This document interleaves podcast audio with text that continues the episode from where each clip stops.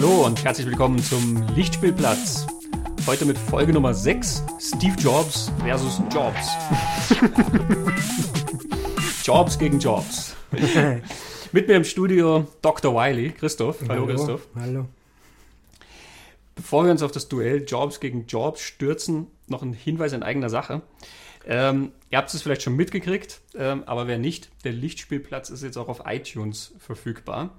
Ähm, Wir reden über Steve Jobs. passt irgendwie, man könnte meinen, wir haben es so geplant. Jawohl, auf iTunes.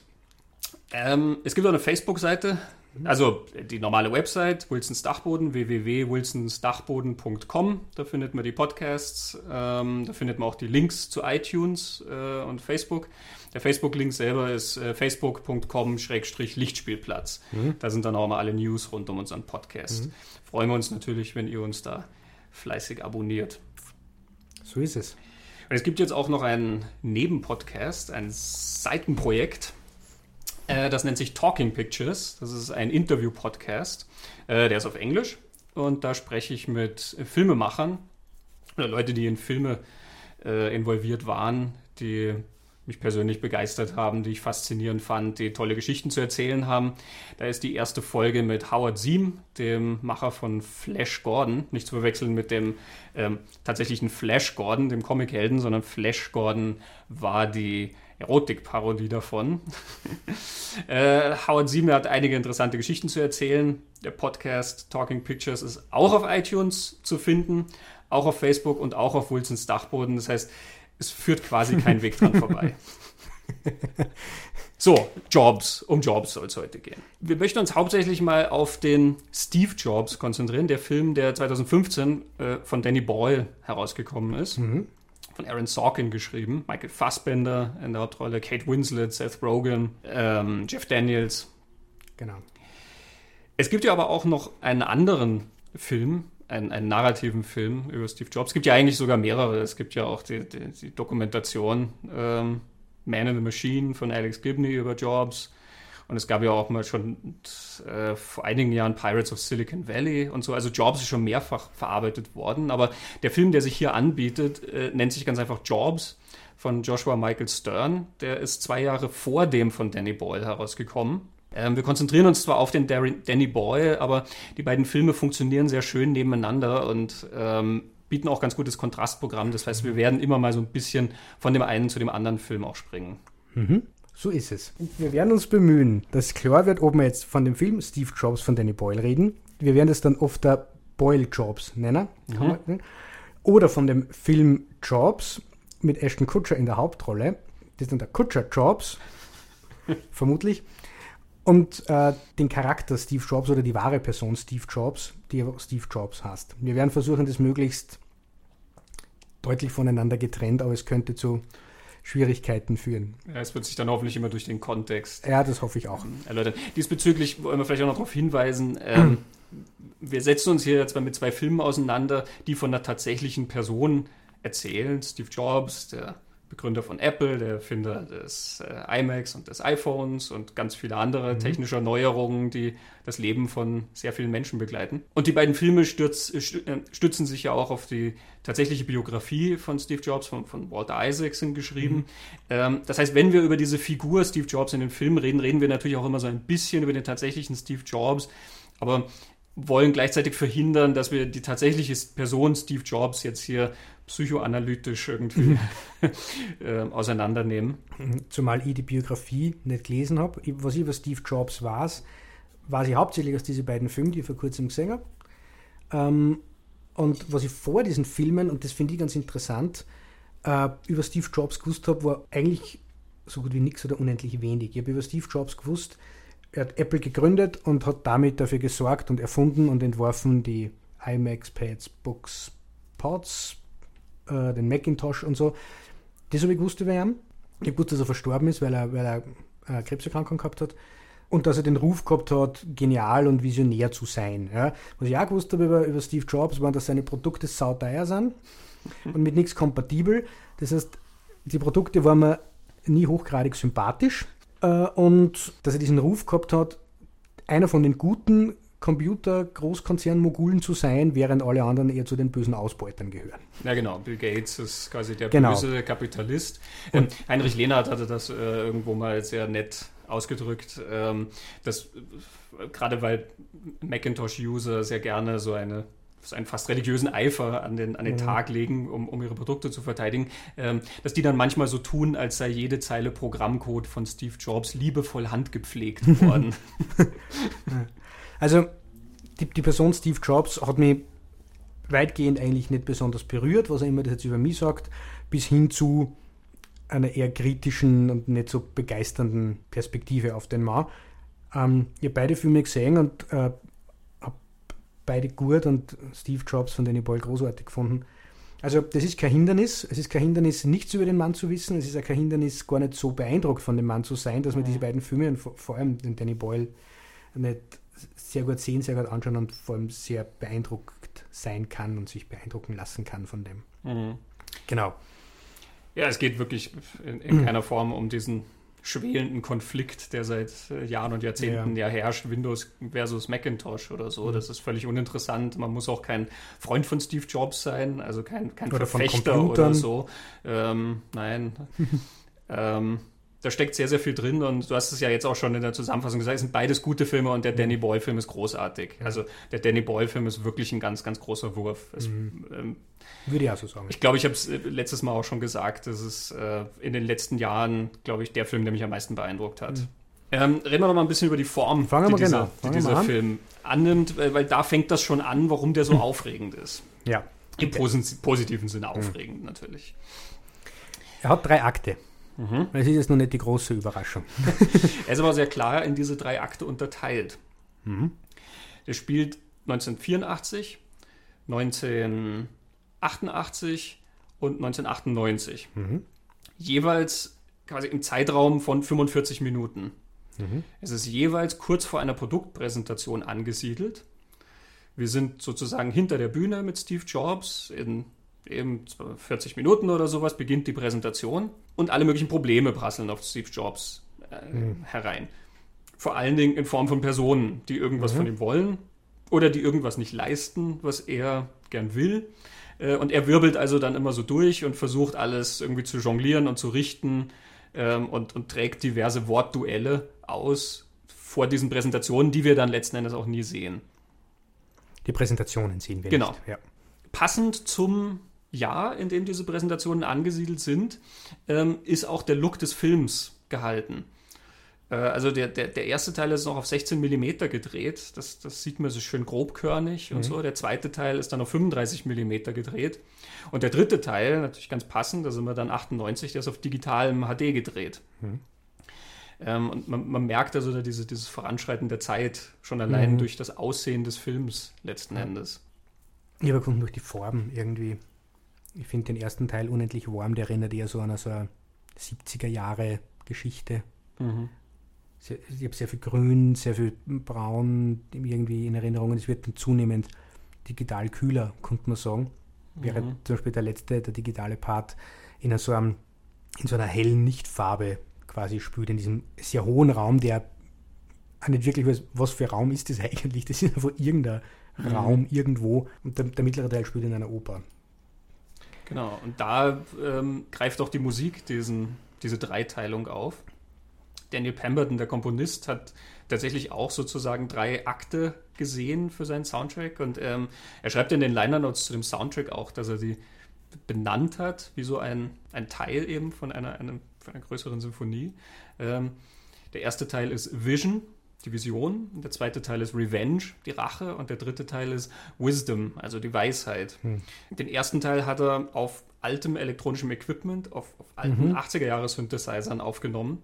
Der zweite Teil, weil er eben in, in einer Oper spielt, im äh, San Francisco Opera House, ähm, arbeitet dann tatsächlich mit Opernmusik. Es ist tatsächlich dann Opernmusik komponiert für diesen Film, ähm, weil es dann auch passt. Gerade im zweiten Teil gehen die Gefühle dann wirklich sehr, sehr, sehr hoch. Und der dritte Teil ist dann auf ganz moderner Technologie komponiert worden. Ich nehme mal an, er hat einen iMac hergenommen. Sagt er das nicht sogar in dieser, auf der Blu-ray ist ein Doku drauf? Ich habe es mir nicht gemerkt. Oder glaube ich das jetzt nur, oder vielleicht habe ich es gesehen, dass er ihn verwendet hat, aber das wäre ja fast.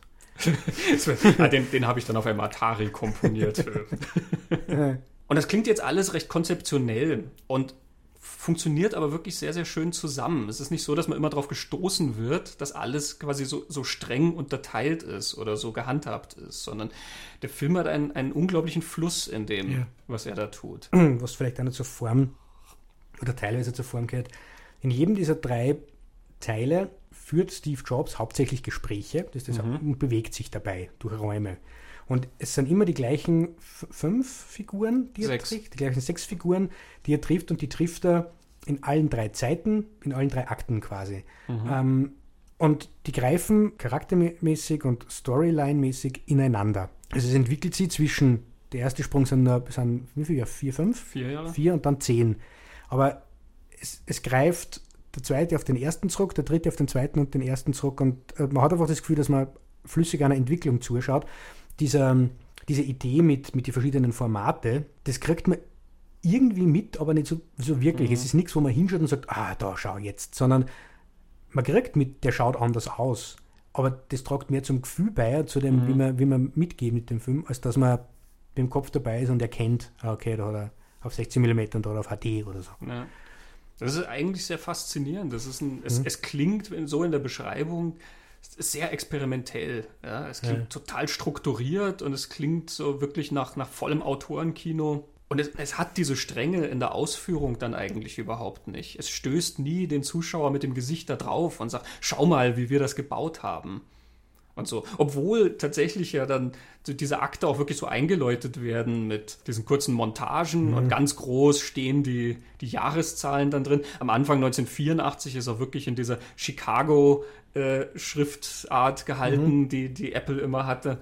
Ähm, es ist auf allen Ebenen, äh, greifen diese Sachen ineinander und ähm, es ist aber etwas, was man, womit man sich auseinandersetzen kann, aber nicht zwangsläufig muss, um das wertzuschätzen, was da passiert. Man kann es auch einfach als Geschichte ähm, von einer Person und den Beziehungen zu den Personen um ihn rum äh, betrachten.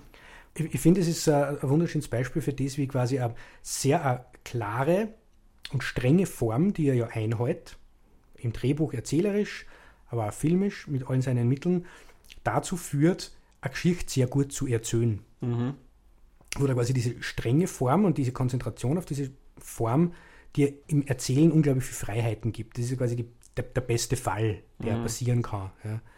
In dem Fall, dass halt die Schauspieler unendlich viel Platz haben zu tun und zu machen und das alles mit Leben zu füllen, weil im Endeffekt fällt es ja auf das zurück. Wenn die Schauspieler und diese Beziehungen, die da dargestellt werden, nicht funktionieren, äh, hilft ja die ganze Formstrenge nichts. Das stimmt, dann, dann, wird es es Gimmick. interessant äh, als Ja, Form, aber dann es, wird's es, Gimmick, ja. ähm, es würde einen auch in keiner Weise berühren äh, Mhm. Oder, oder beschäftigen. Das Faszinierende ist ja, der, der Film ist teilweise spannend wie ein Thriller, Ja. ähm, in, in, in dem, wie sich da diese Beziehungen teilweise Mhm. ähm, ja einfach verknoten und, und auf Konfrontationen her herauslaufen. Eben der zweite Teil wird nicht Ja. umsonst Revenge genannt vom Mhm. Komponisten. Ähm, da geht es eigentlich um sehr, sehr viel und es besteht aus Leuten, die in Räumen miteinander reden. Mhm. Und auch das ist interessant, denn es ist ein, im, im Endeffekt wie ein Theaterstück. Ähm, und es fühlt sich überhaupt nicht so an, außer du definierst halt einfach nur Theater darüber, dass da Leute miteinander reden. Ähm, aber die bewegen sich so viel durch das Szenario und es ist auf filmische Weise so lebendig umgesetzt, ähm, weil du durch so viele Räume rennst und weil du so viel ähm, im, im, im Hinblick auf den Schnitt und die Musik und äh, wie Sachen miteinander verzahnt werden, geboten kriegst, dass du nicht das Gefühl hast, du guckst da Leuten auf einer Bühne zu. Äh, Zum Schluss st- findet ja sogar zum Beispiel eine Szene auf einer Bühne statt. Steve Jobs steht auf einer Bühne und hält eine Konversation Mhm. mit den, einem, einer Person unter den Zuschauern. Ähm, und selbst das ist dann nicht theatralisch äh, im, Mhm. im, im Sinne von bühnenhaft gemacht, sondern ähm, es ist wirklich filmisch gehalten. Man konnte die ganze Geschichte auf einer Theaterbühne erzählen. Ja. ohne Probleme. Aber er- ich, ich finde, er löst es auch sehr, sehr schön, wie er quasi die Räume, in die er die Personen stellt, immer reflektieren auf das, was eigentlich gerade passiert zwischen diesen, diesen Menschen. Also Sorkin kann ja das sehr, sehr gut, Dialoge zu schreiben, die unheimlich handfest und zum Angreifen sind und die unglaublich realistisch sind, nämlich in dem Sinn, die Leute reden über was, was ihnen ganz, ganz wichtig ist, aber sie Mhm. sprechen es nicht aus, sondern sie reden eigentlich über was anderes und dahinter oder darunter oder eingeflochten geht es um das. Mhm. Also mir fällt zum Beispiel jetzt ein, beide aus dem zweiten Akt, den Revenge-Akt. Ähm, Steve Jobs hat eine extreme Auseinandersetzung mit seinem CEO, den Jeff Daniels spielt. Mhm. John Scully heißt er. Es läuft auf das aus, einer von uns muss weg aus der Firma. Und sie führen das in einem Gang, bei dem Tische stehen und die Sessel sind auf die Tische gestellt. Es ist mhm. also so, ein, wir sind noch nicht da, wir sind schon wieder weg, es ist also so ein Durchgangsszenario. Eine zweite Szene ist Steve Wozniak, den Seth Rogen spielt und, und Steve Jobs unterhalten sie und da geht es eigentlich um, dahinter geht es um, wie, wie führe ich Menschen, wie führe ich eine Company, wie, wie bin ich eine Führungspersönlichkeit und wie verhalte ich mich den Menschen gegenüber, die ich da führen soll. Uh, und sie stehen im Orchestergraben und reden über das Dirigieren. Mhm. Genau, wo Steve Jobs dann sagt, I play the orchestra. Mhm. The, Was the macht der Dirigent, genau. The musicians play the instruments, I play the orchestra. Ja, genau. Ja, stimmt. Auf dem Audiokommentar sagt Danny Boyle zu diesen aufgestapelten Stühlen in dieser John Scully-Szene, ähm, das ist quasi das ist wie ein Duell zwischen den beiden und, und quasi es wird suggeriert, jeden Moment könnten die jetzt diese Stühle nehmen und sich gegenseitig damit äh, also aufeinander einprügeln mit diesen Stühlen, ja, aber sie tun es nicht, aber sie sind quasi wie im Western mhm. irgendwie so griffbereit. ja, da haben ja immer alle alles die Fensterläden zugeklappt und die, mhm. alles in die, die Stühle in den Salon eingestellt, wenn sie die, Duellist, die Duellisten treffen am, auf der Straße. Diese John Scully-Szene ist zum Beispiel auch interessant, weil das ist äh, auch, es ist eine Gesprächsszene, aber es sind eigentlich ja zwei Gesprächsszenen. Genau, du siehst das jetzt und du siehst das damals, was reingeschnitten ist. Ja. Und während quasi in der einen Szene die Macht von Steve Jobs immer mehr schwindet, ähm, schwindet in der anderen Szene die Macht von, von John Scully mhm. immer mehr. Und das ist sozusagen äh, über Kreuz geschnitten. Und das ist zum Beispiel was, was du im Theater ja gar nicht machen könntest. Du müsstest diese zwei Szenen im Theater trennen. Du könntest das so nicht nebeneinander mhm. laufen lassen. Ähm, also auch das finde ich ein sehr schönes Beispiel, wie ein, ein, ein, sehr theaterhaftes Skript sich dann am Schirm überhaupt nicht oder auf der Leinwand überhaupt nicht theatermäßig anfühlt. Mhm. Aber also ich, ich finde den Film ja wirklich von Beginn an schon großartig, weil ich finde, er packt einen schon mhm. automatisch so. Er, er, beginnt ja mit, äh, also bei dieser 84er Präsentation damit, dass ähm, der Computer nicht Hallo sagen will.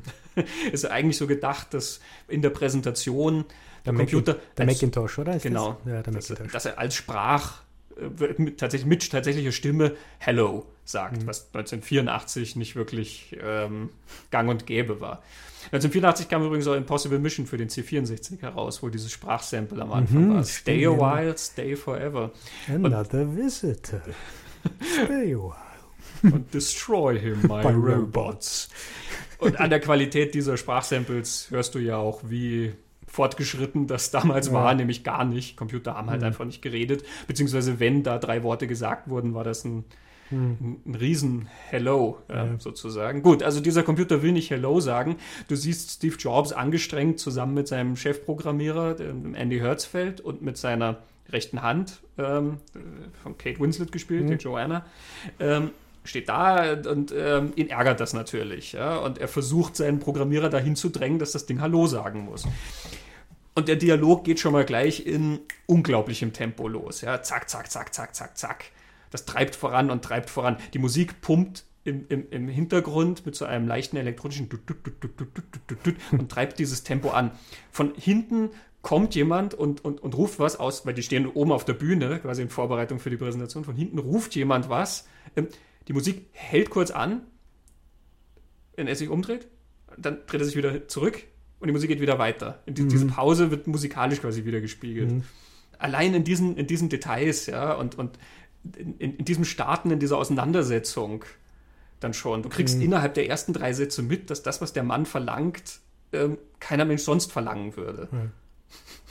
Wir wollen jetzt mal drüber reden, nein, was, was anderes ein, weil ich, auf das würde ich dann vielleicht später noch kommen, wenn es dann passt ähm, inwieweit die, das Werk von Steve Jobs, die Person Steve Jobs reflektiert und dass er viel mehr damit anfängt, er sagt nicht Hallo, reflektiert er dann, glaube ich, ganz gut auf das, wie, wie Steve Jobs mit Menschen umgeht, im Sinne von Freundlichkeit und Höflichkeit ja. und Entgegenkommen und so. Aber auf das kommen wir dann später noch, inwieweit quasi sein, sein Werk und wie er diese, diese Computer, die er da entwirft, vielleicht was mit ihm selber zu tun haben, so mhm. wie er mhm. dargestellt ist. Das habe ich in beiden Filmen gesehen, im Culture Jobs und im Danny Boyle Jobs. Mhm. Was ich bei, äh, bei Steve Jobs von Danny Boyle jetzt dann noch sehr, sehr interessant finde, ist, die Person Steve Jobs, abgesehen davon, dass er der Protagonist ist, äh, ist jetzt nicht der Held, dem alles gelingt, der alles super macht so und nicht immer die Identifikationsfigur. Da, da werden sehr viele Sachen von ihm gezeigt und, und er präsentiert sie, wo er sehr, sehr unsympathisch ist. Aber was ich am spannendsten finde, ist, ich habe das nur ganz selten bei einem Film gesehen, er wird nur ins, er wird dadurch definiert und gezeigt und beschrieben als Charakter, wie er mit anderen Menschen umgeht. Durch mhm. nichts anderes lernen wir diese Person kennen. Wir, wir sehen ihn ja fa fast nichts tun. Ähm, John McClane lernen wir hauptsächlich über das kennen, was er tut. Genau, vor allem sich entscheidet auch zu tun. Ja, er ja. könnte weglaufen oder sonst was, mhm. aber. Uns fallen sicher äh, Filme wo man auch durch die, durch die Auseinandersetzung mit, mit anderen Personen, ja, mhm. also ähm, Richard Linklater, Before Sunrise zum Beispiel. Aber, Aber, auch da sind Entscheidungen zum Beispiel genau. drin. Die, die, Entscheidung vom, aus dem Zug auszusteigen oder überhaupt sie anzusprechen ja. und so. Da sind tatsächlich dann ja auch Handlungen mit drin. Genau, also ich habe es in anderen Filmen schon gesehen, aber nie so extrem wie da, mhm. wo quasi das nur, wie geht der mit anderen Menschen um, das definiert dich als Charakter. Mhm. Also das ist so eine Aussage von, von dem Film. Das finde ich hochspannend. Und das so zu beschreiben, dass er interessant ist, dass man da mitfiebert und dass sie dann über den Film noch und noch was entwickelt, wo du merkst, es steht für alle was auf dem Spiel. Beziehungen stehen auf dem Spiel. Das ist eigentlich das, was uns als Menschen ja ausmacht, in Wirklichkeit. Mhm. Beziehungen stehen auf dem Spiel, wenn wir uns falsch verhalten. Ähm, sehr selten steht das Leben des Präsidenten oder das Ende der Menschheit mhm. auf dem Spiel bei unseren Entscheidungen. Aber die Beziehungen, die wir haben, die uns wichtig sind, das habe ich noch nie so stark ausgearbeitet gesehen wie in Steve Jobs. Mhm. Ja, da ist diese, diese sehr, sehr starke Szene zum Schluss, ne, wo Kate Winslet, also zum Schluss im dritten Akt halt, wo Kate Winslet ja ähm, ihm ja sozusagen fast die Beziehung kündigt, mhm. weil sie genug hat davon, wie er seine Tochter verleugnet. Mhm. Es ist, geht immer darum, dass er ein uneheliches Kind hat. Ähm, mit der Mutter ist er nicht mehr zusammen. Die, sie kommt allerdings immer mal wieder, weil sie braucht Geld mhm. und so. Aber er sagt, das Kind ist nicht von ihm, das ist nicht seine Tochter. Ähm, das ist also ein ganz, ganz schwieriges Verhältnis und in dieser Szene hat Kate, Kate Winslet ja dann genug. Äh, mhm. Sie sagt quasi, wenn du, wenn du das nicht in Ordnung bringst, dann hau ich ab. Mhm. Dann, dann, dann verschwinde ich. Ähm, also, wo es ja gleich ums Zerbrechen mehrerer Beziehungen dann mhm. geht. Ja. Und, und sie wirft ihm dann die ganzen Sachen immer auf den Boden und sagt, fix it, fix it, fix it. Ist extrem stark. Ja. Also, das ist bei Steve Jobs ja der Hauptast, an dem sie dann mhm. alles aufzieht, die Beziehung, die Steve Jobs zu seiner Tochter hat und wie sie die entwickelt und wie sie er als Person anhand dieser Beziehung entwickelt. Das ist so der, der roteste Faden. Es gibt dann auch diese Geschäftsbeziehungen, die Firma, die er mhm. hat und verliert und wieder kriegt. Und ähm, wenn man sieht, da Entwicklung, wie mit Menschen umgeht, er geht im dritten Akt entspannter und lockerer mit Menschen um, als es am Anfang tut, aber der Hauptfaden ist der zu Lisa, seiner Tochter. Mhm. Ja. Deswegen auf das steuert der Film dann auch hinaus. Mhm. Das ist nicht umsonst er und sie in der letzten Szene dann, ja. dass es um, um diese Beziehung letzten mhm. Endes geht. Dann, äh, ich auch ganz stark dann in den letzten Bildern aufgelöst. Da wollte ich auch mal so ein, so ein Close-up, obwohl es Sachrunden machen, vielleicht komme ich noch dazu, wie das in den Bildern dann erzählt wird, dass diese Beziehung dann wieder hergestellt ist und dass gleichzeitig aber Steve Jobs dann zu Steve Jobs wird.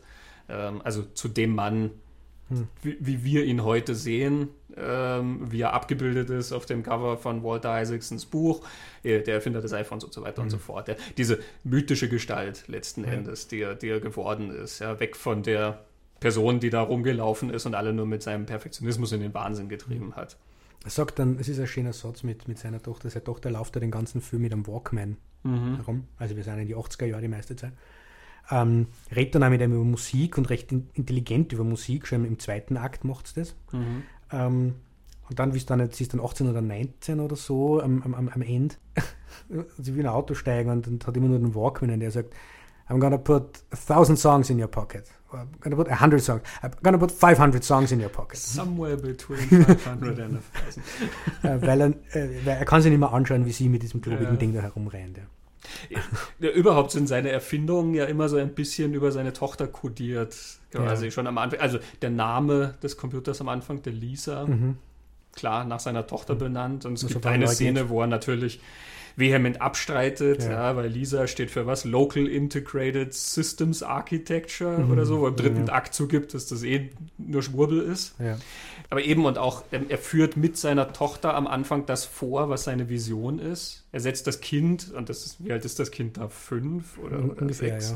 Ja. Ähm, und er setzt das Kind an den Computer und lässt das, das, das Kind öffnet das Malprogramm und mhm. macht dann was und speichert das, das, die Datei ab. Ja. Und er ist ganz stolz drauf, weil das Kind intuitiv den Computer bedienen kann über die mhm. grafische Benutzeroberfläche. Ja auch was, was man heutzutage, glaube ich, leicht vergisst, wenn man nicht mit aufgewachsen ist, dass man früher an einem Computer ja sehr mühsam äh, erklären musste, was man wollte. Man hat ihn mit Befehlen gesteuert. Man hat ihm irgendwas eingegeben. Dem C64 hast du Load und, und den mhm. Dateinamen mhm. angegeben und du musstest ihm noch angeben, von wo er es überhaupt laden soll. Ganz egal, dass die meisten Leute eh nur ein Gerät angeschlossen hatten, nämlich die eine Floppy von der sie es laden mussten, aber du musstest sagen, und du hast nicht gesagt von Floppy, sondern du hast mhm. geschrieben Komma 8, weil du musstest wissen, dass die Floppy das am Geräteport 8 ist. Ja. Äh, so war Umgang mit Computern früher. Das ist ja kein intuitiver, mhm. sondern den musst du lernen. Ja. Das ist wie eine Sprache, die du quasi lernen musst. Ähm, während hier hat das Kind dann eine grafische Benutzeroberfläche und versteht natürlich, dass auf dem Button, wo Save draufsteht, sie das Ding aufheben kann, was sie gemacht mhm. hat.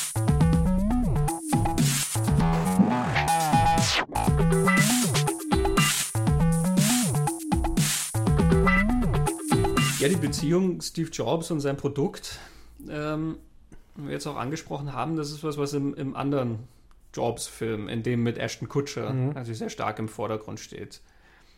Da geht es eigentlich gar nicht um, oder nicht sehr um die Beziehung zu den Leuten. Ne? Genau. Also ich finde es ja recht, recht fest, wenn man sich die, die, die DVDs nimmt. Uh, auf Steve Jobs steht am Cover drauf Steve Jobs. Auf Jobs steht die Erfolgsstory von Steve Jobs als Untertitel. Und äh, das ist also der große Unterschied, dass Jobs ist eine amerikanische Erfolgsgeschichte. Ja. Ähm, kapitalistische amerikanische Erfolgsgeschichte und es geht, wie du sagst, um die Beziehung, die Steve Jobs zu seinem Produkt hat. Wie hat sich der Computer entwickelt und an welche Stationen. Er folgt da ganz brav biografisch, mhm. klassische Biopic-Manier über die Jahre dem Fortschreiten dieser Firma mit ihm und wie kommt er auf Ideen, um den Computer zu verbessern. Ja. Ähm, es schwillt dann auch immer heroisch Musik an und es gibt mehrere Szenen, wo Leute begeistert im Auditorium aufspringen und Steve Jobs applaudieren, mhm. weil er wieder eine grandiose Idee gehabt hat. Ja, da ist er sehr traditionell, diese genau. Geschichte verhaftet. Ähm, du hast Steve Jobs am College, du hast Steve Jobs, ja. eben wie er seine Freundin kennenlernt und das mit dem Kind und wie er mhm. mit Steve Wozniak in der Garage zusammensitzt und, und ja. den Computer baut. Ähm, bei, bei, Danny Boyle im Film ist das Wenn nur in so kurzen Rückblenden mhm. angedeutet, so, so, angerissen gewissermaßen. Mhm. Und hier hast du diese, diese Segmente so, wie sie sozusagen zueinander führen. Du hast, genau. wie er bei Atari äh, gearbeitet hat, Steve Jobs. Ähm, sozusagen, was baut auf, auf das nächste dann immer auf? Äh, was führt zum nächsten? Ist ja. die Struktur. Und der rote Faden dabei sind dann eben nicht die Leute, die fallen alle raus aus dem Narrativ so nach und nach, weil Steve Jobs ja. diese Leute, mit denen er das angefangen hat, sozusagen verloren hat aus seinem, aus seinem Kreis. Sondern die Beziehung, die er da führt, ist die mit dem, was er erstellt. Und ich habe es mir nochmal angeschaut, es ist tatsächlich sogar so ein Satz drin, das ist da, wo Steve Wozniak ihm dann sagt, dass er jetzt bei Apple aufhört. Mhm. Ähm, da sagt er, it's not about people anymore, it's about the product. Mhm. Also es, es, es, wird sogar deutlich ausgesprochen. Mhm. Und dann sagt er auch noch einen schönen Satz, der, der gefällt mir sehr gut. You're the beginning and the end of your world. And it's ja. so small. Mhm.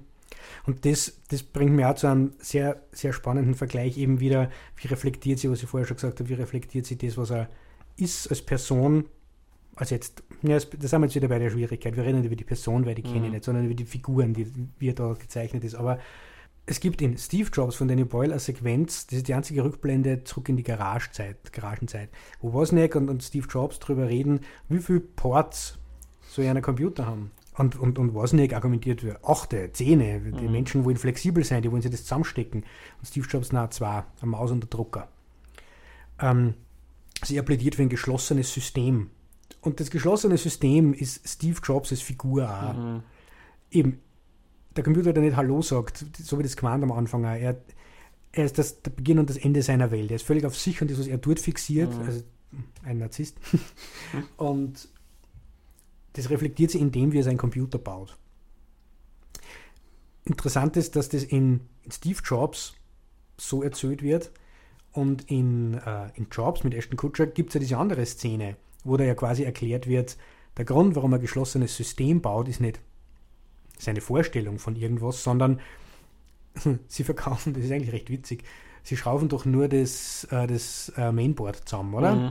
Und verkaufen dann das Mainboard an irgendeinen Computerspezialisten und der sagt, Menschen wollen nichts zusammenbauen, Menschen mhm. wollen das komplette Ding kaufen. Und du siehst dann in so einem Closer, wo Steve Jobs überlegt, so wie ein bisschen an Wiki denken müssen. Der Kutscher spürt das ja so, der Wiki ist immer bei der Nase gerubbelt und Kutscher tippt ihm auf die Lippen. Also dann sprühen die Funken ja, und so. er kriegt die Idee, ja.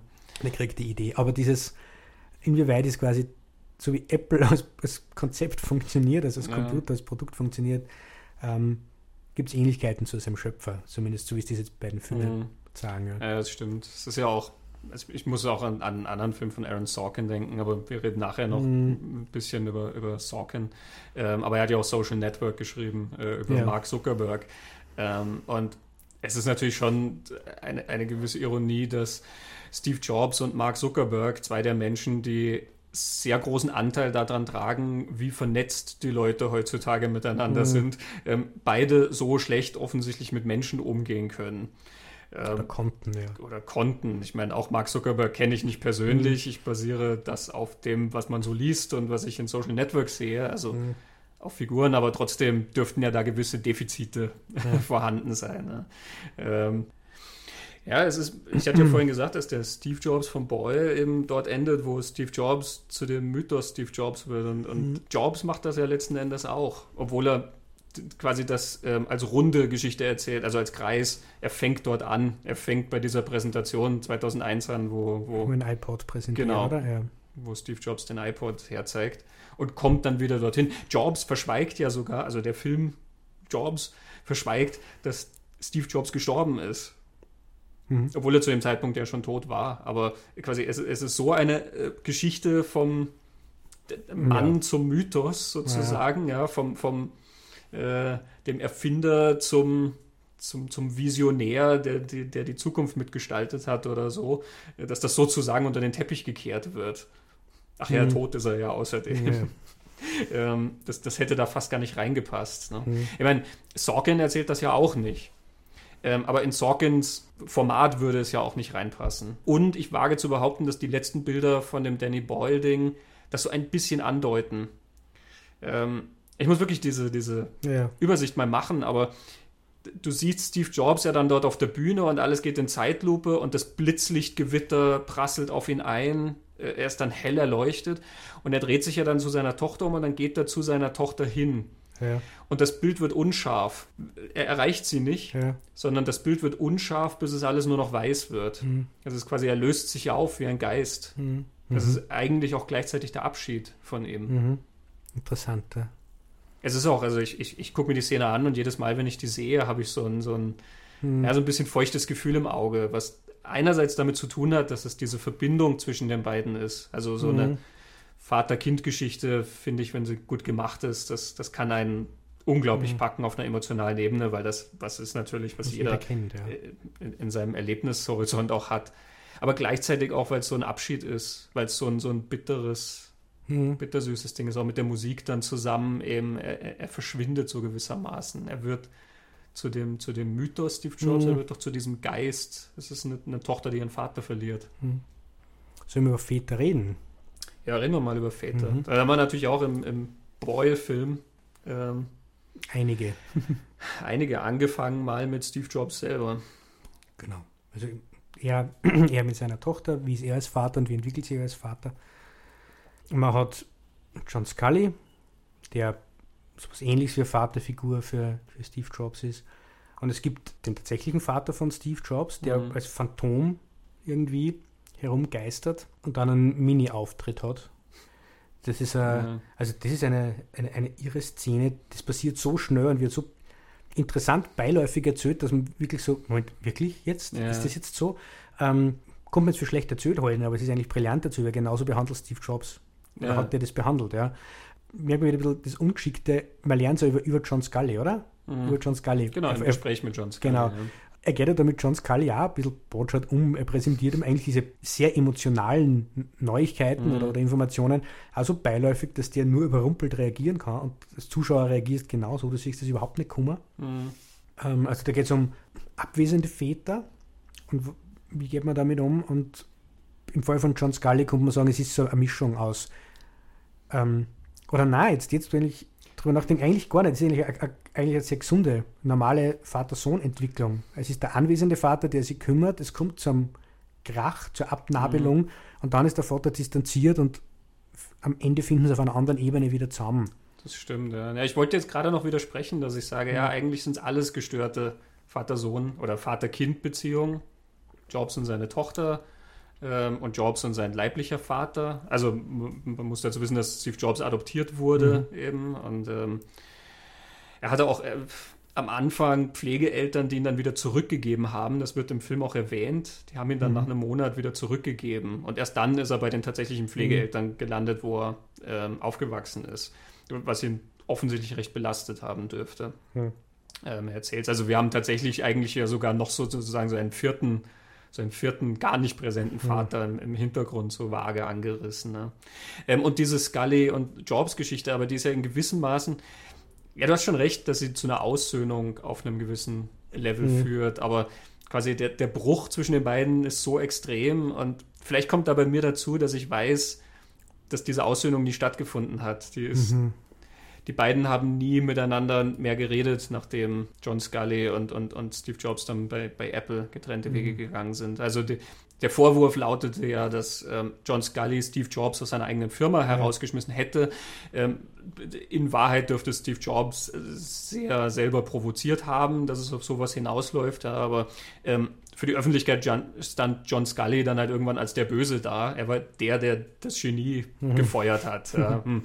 Ähm, seitdem ist John Scully auch eher zurückgezogen, nach allem, was ich gehört habe. Also der hat irgendwelche anderen Firmen und den gibt es schon noch ähm, und so, aber so was öffentliche äh, Auftritte und sowas mhm. angeht, ist der sehr zurückhaltend mittlerweile. Okay. Äh, äh, vielleicht wirft das so ein bisschen einen Schatten auf das, was im Film präsentiert ja. wird. Da finde ich anders erzählt, aber ja, das ist ein massiver Bruch, den die beiden miteinander haben. Uh, it's open to discussion, I guess. Ja, hm. aber das ist generell ein interessanter Punkt, weil wir sagen, es ist eine, eine erfundene Szene. Ja. Ähm, es ist ja im Danny Boyle-Film sozusagen alles erfunden und nichts erfunden. Mhm. Angeblich hat Andy Hertzfeld, der Programmierer, der da dargestellt wird, ja zum, nach dem Film gesagt. Der ähm, echte Andy Hertzfeld. Genau, der richtige Andy Hertzfeld. oh Gott, wird das kompliziert hier. ähm, er hat gesagt, none of this happened and all of it is true. Hm. Ähm, dieses ganze Konstrukt ist extra für den Film geschrieben. Es gab diese Sequenzen vor den Produktpräsentationen nicht. Und hm. ähm, es gibt zum Beispiel auch diese Joanna in der Form nicht. Steve Jobs hatte nicht die eine Assistentin, die ihn dann über Jahrzehnt lang hm. oder länger begleitet hat. Und eben diese Auseinandersetzung mit John Scully war eigentlich die letzte. Der Bruch war hm. das Ende ihrer Beziehung. Da kam keine Aussöhnung mehr. Aber alles, was gesagt wird, ähm, über das, was da passiert wird. Die ganzen Fakten, die behandelt werden in den Gesprächen. Und ich glaube auch der Kern der Beziehungen, die dargestellt werden, das ist das, was echt ist. Ja, ja diese emotionale Echtheit. Ne? Mhm. Ich glaube, um, um das geht Hast du das jetzt im Podcast oder vor, bei der Vorbereitung erwähnt, diesen Satz mit, was ist Geschichte? Ah, das habe ich in der Vorbereitung ja? gesagt. Ähm, ja, auch was, was Danny Boyle auf dem Audiokommentar sagt. Äh, man, man, merkt schon, das ist ein sehr lohnenswerter Audiokommentar. Mm. Ist generell äh, einer mit Danny Boyle und der andere mit Aaron Sorkin. Wo ich mich zuletzt noch auf Wilsons Dachboden beschwert habe, dass äh, das Bonusmaterial schwindet von den äh, großen, tollen Filmen. Ja, es gibt zum Glück noch Ausnahmen und mm. Steve Jobs ist einer davon. Also, weil allein diese zwei Audiokommentare mm. sind unglaublich viel wert. Aber ja, da sagt Danny Boyle dann, ähm, er sagt, die Geschichte oder die Geschichtsschreibung ist das, wohin man sich wendet, wenn man wissen will, was die Fakten sind, was ist wann passiert. Mhm. Ähm, aber wenn man wissen will, wie sie es angefühlt hat, dann braucht man das Drama dafür. Also das, das Drama als literarische Form. You mhm. go to a dramatist, sagt er. Mhm. Ähm, er sagt dann auch eben, es, es ist gar nicht der Punkt, ob ein Detail wahr ist oder nicht in dem Ganzen, weil ähm, Drama sucht nach einem bigger truth. So drückt ja. er es aus. Es ist eine, eine tiefergehende Wahrheit ja. irgendwie. Ich glaube, es ist in der Doku, die auf der Blu-ray drauf ist, die auch schon sehr viel Informationen liefert, wo Sorkin erzählt, das ist im, im, im ersten Akt, Andy Hertzfeld soll dafür sorgen, dass der Computer Hallo sagt.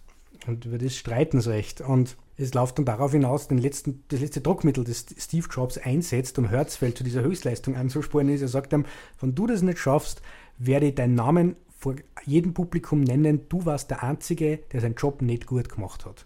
Ähm, und ich glaube, Sorkin sagt, er hat das geschrieben und hat dann überlegt, naja, was wird Steve Jobs tun? Er hat den realen Andy Hertzfeld angerufen und sagt, what would he do? Und dann Andy Hertzfeld sagt, he would put a gun to my head. Jetzt im übertragenen Sinn, keine echte.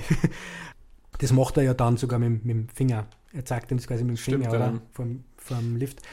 So ist diese Szene entstanden, die auch so nicht wirklich passiert ist, aber es druckt aus, Genau. wie, wie Jobs mit Hertzfeld umgegangen ist zum Beispiel. Genau, es, es ist eine Wahrheit darüber, Ja. wie die Beziehung zwischen den beiden gewesen ist, auch wenn diese Worte nicht gefallen sind.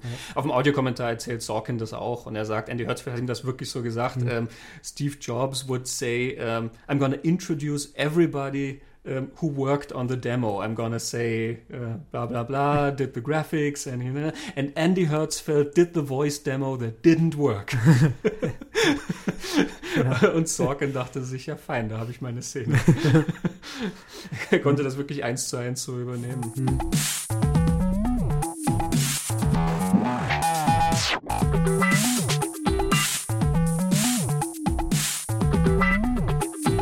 Also es ist äh, interessant, weil ich meine, sie, sie basieren ja beide Filme auf einer tatsächlichen Person und auf tatsächlichen Begebenheiten und sie basieren beide auf diesem Buch äh, von Walter Isaacson, was man auch merkt, weil in Walter Isaacsons Buch immer wieder Anekdoten kommen, die dann irgendwie in den Filmen verbraten wurden.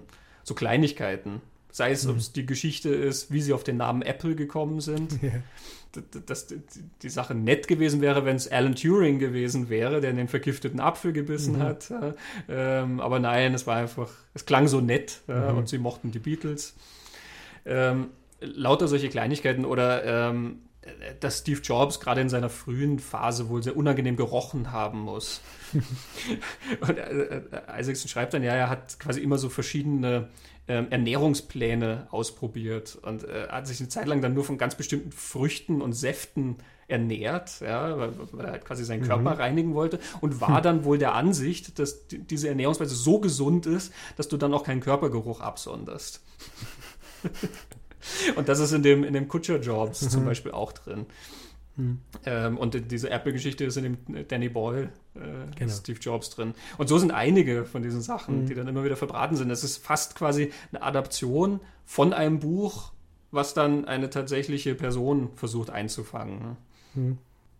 Was mir in dem Ashton Kutcher Jobs auch noch ganz interessant aufgefallen ist, der arbeitet ja stärker heraus, der Unterschied zwischen Steve Jobs und Steve Wozniak, die Zusammenarbeit der beiden und ja mittlerweile weiß ich das, vorher habe ich es nicht gewusst, und mittlerweile weiß ich, dass die Insider immer gesagt haben, das wahre Genie war Wozniak. Wozniak war der Techniker, der das alles zusammengebaut hat. Steve Jobs hat sich mit Computern und Software und Hardware gar nicht so gut auskennt. Er hat sich gut auskennt, aber gar nicht so gut. Wozniak war das eigentlich. Und Wozniak ist aber der, der dann quasi weggeschnippt wurde beim gewissen Zeitpunkt von, von Jobs. Und im Kutscher Jobs ist am Anfang eine Sequenz drin, wo noch vor Wozniak Kutscher nach ähm, Indien fährt. Und dann fahren sie zum Guru. Und er nimmt da LSD und so weiter. Also der Visionär der Visionen hat, so fängt der Kutscher Jobs an. Und die fahren zum Guru. Und du hast eine- Spiegelsequenz später dann, wenn er Apple führt. Kutscher geht durch die Gänge, eine Horde Männer folgt ihm. Man hört nicht, was er sagt, weil es wird heroische Musik gespielt und er erklärt die Welt. Und er sitzt mit ihnen barfuß am Rasen und erklärt ihnen die Welt. Also er wird selbst dieser Guru, also dieser, dieser Mann, der eine Vision gehabt hat und offensichtlich so viel Charisma und so viel Begeisterungsfähigkeit, aber auch so viel Druck hat ausüben können, andere Menschen, die die Dinge besser kennen als er, dorthin zu führen, aber auch diese Möglichkeiten und Fertigkeiten und Fähigkeiten und Höchstleistungen herauszukitzeln aus denen.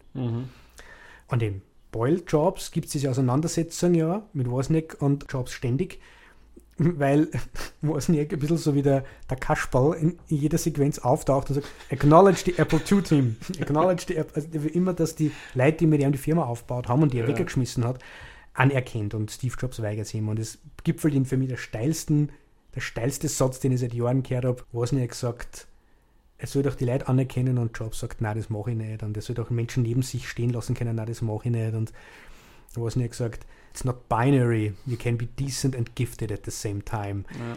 Und Steve Jobs hat keine Antwort drauf. Also Wozniak kauft ihm da vor, das ist, auf, das ist diese Sequenz auf der Bühne, wo Jobs Ja. auf der Bühne steht und alle horchen zu und Wozniak kauft ihm unendlich die Schneider und damit endet da die Szene. Steve Jobs kann nichts Ja. mehr daran erwidern. Er hat, er hat quasi dieses Argument verloren. Vor allem, das ist ja wieder eine total emotionale Wahrheit. Ja. Ich glaube, Wozniak hat das nie gesagt, vielleicht hat er es gesagt. Das ist also aber egal. Es ist sondern- zu schön, um, um glaube Genau. ich, vor allen Dingen in der Hitze eines solchen Genau. Gefechts gefallen zu sein. aber das ist ein Satz über die Welt. Ja. Ja. Es ist auch, glaube ich, das erste Mal in dem Film, dass eine Debatte, und es sind derer viele im Film, ähm, nicht mit dem letzten Wort von Steve Jobs endet. Er hat ja sonst immer das letzte Wort. Genau, auch wenn er nicht immer recht hat. Na, Aber er Willen. hat, er hat Aber er hat immer das letzte Wort. Wort. ja. Ähm, und das ist ja auch so, das ist so dieses, dieses Thema, was sich dann eigentlich durch den kompletten Film, durch alles in diesem Film zieht, das ist, ist das Thema Kontrolle. Er kontrolliert diese Gespräche dadurch, dass er das letzte Wort hat. Er kontrolliert sein Produkt, indem er Mhm. unmenschlichen Perfektionismus verlangt von allen. Ähm, in den Beziehungen geht es um Kontrolle. Er kontrolliert, ob er der Vater ist oder nicht von Mhm. diesem Kind. Das ist, als, als könnte er es quasi entscheiden. Ja. Er, er, hat dann einen Algorithmus, ähm, Ja, Mit- furchtbar. der, der ihm dann berechnet, dass so und so viel Prozent der Männer in Amerika theoretisch auf diesen Vaterschaftstest genauso positiv reagieren Mhm. würden. Ja. Und interessant ist immer, genau, er kontrolliert die Beziehungen, er kontrolliert den Outcome von allem, was er tut. Und interessant ist aber, dass jeder Akt endet ja mit seiner Tochter. Es ist Mhm. immer Auseinandersetzung mit seiner Tochter, beziehungsweise im ersten Akt nur mit, da ist die Mutter nur dabei, weil das Mädchen so klar ist. Aber, und es hat er, jeder Akt sowas, die Tochter ist da und mechert was. Im ersten soll es anerkannt werden als die Tochter, im, im zweiten mechert es, glaube ich, bei ihrem Leben sogar, dafür hat er Probleme mit ihrer Mutter, im dritten geht es um Geld, im zweiten geht es auch schon um Geld, aber die Tochter hat immer irgendein Anliegen an ihn. Und er lehnt es mit den absurdesten und härtesten und zynischsten Argumente und Verhaltensweisen die ganze Zeit ab. Und am Ende gibt es immer. Er gibt es immer, aber erst dann, wenn er, das, wenn er alle Menschen an einen Punkt gebracht hat, wo es something he can give, he's the one who gives it, so irgendwie. Ja. Also dann, wenn er alle niedergemacht hat und kam mir was einfällt, jeder aufgesteckt hat und jeder gesagt hat, das ist hoffnungslos, dann kommt er als der, so gönnerhaft dann Ja. und gibt dann genau das, was von Anfang an gefordert worden ist. Aber er, er muss die Situation immer an, diese, an diesen Punkt bringen, wo er alleine er in der Hand hat, Mhm. mache ich es oder mache ich es nicht. Und er macht es dann, also zumindest in Steve Jobs, immer so. Dann seine Tochter kriegt das, was mich Mhm. hat. Wobei diese Sachen hauptsächlich über die Mutter ausgetragen werden. ne? Die Mutter will Geld haben ähm, für die Tochter zum Beispiel oder für das Haus oder irgendwie solche Sachen. Und Ja, gerade da ist es sehr stark spürbar, dass er dann immer zum Schluss, wenn er, gerade wo er sie dann noch verabschiedet oder so, dann sagt er ja immer großzügigerweise, ja, ja, ich werde es Ja. dir überweisen. Ja, und im, genau, im, im ersten ist das so, im ersten Segment, im zweiten geht es dann auch wieder um Geld, aber es geht auch um, wo lebt das Mädchen, wo fühlt sie sich wohl. Da kommt dann also dieses Emotionale, sie fühlt sich bei der Mutter nicht mehr wohl, das ist im zweiten. Das ist aber erst am Schluss vom, Am vom Schluss, zweiten ja. Akt, das sagt sie, wo sie ihn dann genau. umarmt. Eben. Ja, aber ich habe das Gefühl gehabt, das er- erklärt dann auch viel von dem vom zweiten Akt Ja, ich meine, sie sucht seine Nähe, Genau. ganz offenbar, und sie will ja auch mit ihm reden, sie will mit ihm über diesen Song reden und Mhm. sie will ja auch da bleiben und das mit beobachten, seine Produktpräsentation. Und er erklärt ihr, na, das geht nicht, weil sie muss ja in der Schule ähm, Genau. sein und so. Das ist auch sehr süß, diese, selbst da sind ja Debatten, die geführt werden. Mhm. Ja? Also er debattiert mit einem, wie alt ist sie dann da? Äh, Knapp zehn, ja, Zehn, neun ja. oder zehn. Er debattiert mit einem zehnjährigen Mädchen und sie kann ihm sehr gut, finde ich, das Wasser reichen. Ja. Wenn du dir einfach mal das Gefälle ansiehst, ja, aber ich finde, sie kann sehr gut ihm Konter geben. Das ist mit dem Würfel, oder? Mit dem geht's- Nextwürfel, ja, genau. Nextwürfel im zweiten dann. Dass der Würfel, der, der ein, eine perfekte Form haben soll, an, an einer Seite quasi einen Millimeter länger ist, weil es gibt da wohl eine optische Illusion, weswegen man nur dann das halt perfekt wahrnimmt, wenn es eben in, in Wahrheit dieses eine Maß überschreitet um den Millimeter und so. Und die Tochter nervt ihn dann deswegen und, und erklärt ihm das dann mit rechtwinklig und so weiter. ja. ja, und im dritten ist sie dann erwachsen und da geht es eigentlich um, um Geld für ihr College. Ja, genau. Also sie fordert ja, ähm, das Mädchen an sich fordert ja, finde ich, nie was ein, was außergewöhnlich oder out of the line oder Mhm. was ihr nicht zustehen würde als seine Tochter. Aber trotzdem bringt er das immer in dieses, ja. Bis er zum Schluss den iPod für sie erfinden möchte. Ja, er kontrolliert auch. Ja. Die Beziehung mit John Scully ist Ja. natürlich Kontrolle, weil es geht um die Kontrolle der Firma. Mhm. Jobs wird gefeuert und dann geht es aber auch um Kontrolle der Wahrnehmung. Ja. Ähm, diese Revenge von, von Steve Jobs, seine Rache besteht ja dann eben auch darin, dass er, er genießt das, dass John Scully plötzlich derjenige ist, der das Genie gefeuert hat, der quasi die Firma an die Wand fährt, ja. Auch diese, diese Vatersache, die so beiläufig erzählt wird, das ist eine Mhm. Kontrolle. Ähm, er hat seinen Adoptivvater ausfindig gemacht und weiß, wo er ist, aber er lässt es seinen Adoptivvater nicht wissen. Mhm.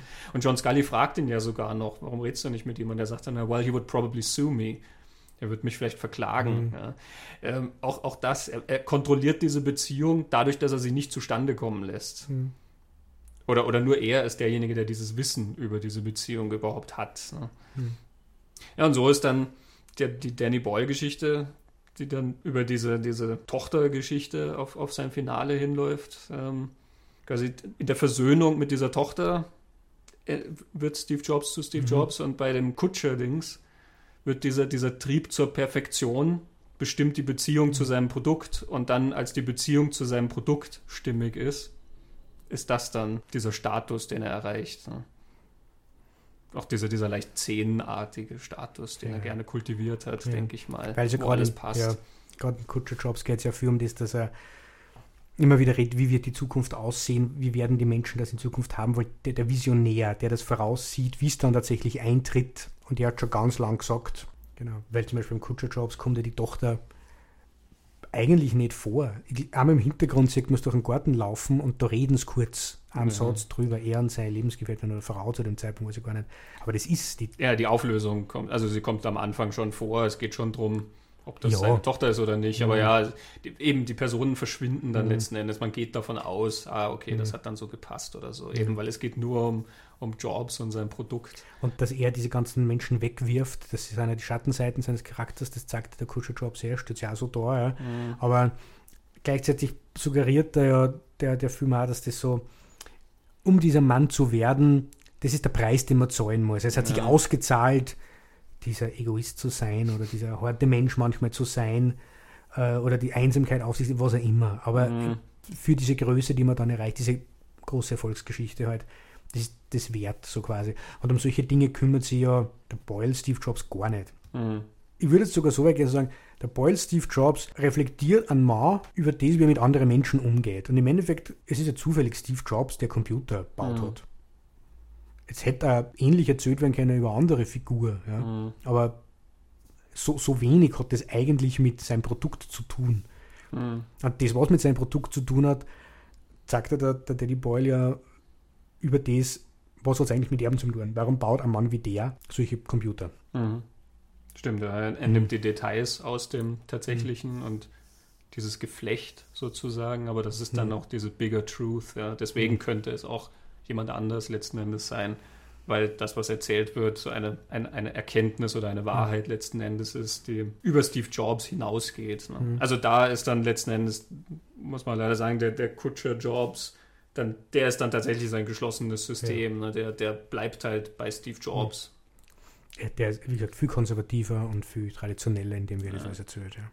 Es ist auch interessant, dass der, der Danny Boyle äh, beginnt mit einer Archivaufnahme von Arthur C. Clarke, dem Science-Fiction-Autor, der, der mit Mhm. Kubrick 2001 entwickelt hat, ähm, der ja auch so ein, ein Visionär war. Und es gibt da eben dieses, dieses Segment, wo er erzählt, ach Gottchen, das ist aus den 70ern oder so. Und er, er sagt quasi die Zukunft voraus, dass, dass äh, um die Jahrtausendwende herum so ein Computer überall in jedem Haushalt stehen wird und man wird seine Bankgeschäfte über diesen Computer Mhm. erledigen und all sowas. Und das erzählt er in einem Raum, wo du siehst, wie die Computer halt in den 70ern noch aussahen. Das waren so Schrankwände. Ähm, und wirklich, also wenn, wenn so ein Ding Hello gesagt hätte, dann wärst du wahrscheinlich dich vor Angst unter den Tisch geworfen. und es waren nur so Kästen, wo du dann so die- die- die Spulen, Spulen und alles. Mögliche siehst. Ähm, aber also Danny Boyle gibt damit ja so einen gewissen Hinweis auf äh, die Tatsache, dass, dass Steve Jobs ja nicht der Einzige ist in, diesem, in dieser Mhm. Welt. Steve Jobs ist jemand, der, der sehr viel bewegt hat, der sehr viel Einfluss im Leben von Leuten gehabt hat, aber es gibt quasi noch andere. Mhm. Das hängt ja dann auch wieder mit dieser Be Debatte zusammen, Wozniak und Jobs. Ne? Acknowledge the Apple II-Team. Sagt ihm auch, du, du musst ja wohl zugeben können, dass mal was Großartiges passiert ist, ohne dass du mit im Raum warst. Ja, genau. Und er, sagt wirklich No drauf. ja. No. ähm, aber so ein bisschen, das beantwortet ja sozusagen diese, diese Debatte so ein bisschen. Natürlich ist Steve Jobs nicht der Einzige. Er mag Mhm. sich ja zu einer wahrgenommen haben, Mhm. zumindest in diesen Figuren. Wir, wir gehen jetzt schon wieder so äh, zum, mhm. zum, tatsächlichen Jobs hin, ohne ihn zu kennen. Ja, aber die Figuren in beide Filme sind, nehmen sie so wahr. Ja, ja, genau. Ähm, und, und Danny Boyle eben weist darauf hin, okay, da, da gibt es auch andere äh, Menschen, mhm. äh, die sowas geleistet haben. Das macht der Kutscher Jobs halt nicht.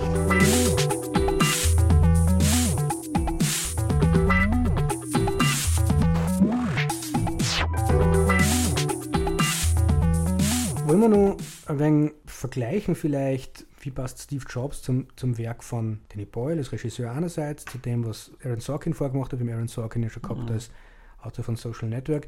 Finde ich interessant, weil ich Steve Jobs gesehen habe und beim ersten Mal schauen überhaupt nicht oder überhaupt keine Verbindung erkennen und kennen zu allem, was Danny Boyle vorher gemacht hat. Mhm. Die gibt es natürlich, ich habe dann hinten noch ein paar Sachen gefunden, aber es war für mich so zuerst mal total spannend zu sehen, dass er zum allerersten Mal eigentlich was völlig Unphysisches gemacht hat. So gut mhm. wie alles von ihm vorher geht es irgendwie um einen, um einen Körper in irgendeiner Form, recht eine mhm. physische mhm. Geschichte. Oder mhm. ist es zumindest ein, ein, großer Teil der Geschichte, ja. Also selbst bei Sunshine, also ich meine bei Transpotting und 128 Hours und äh, 27. 27.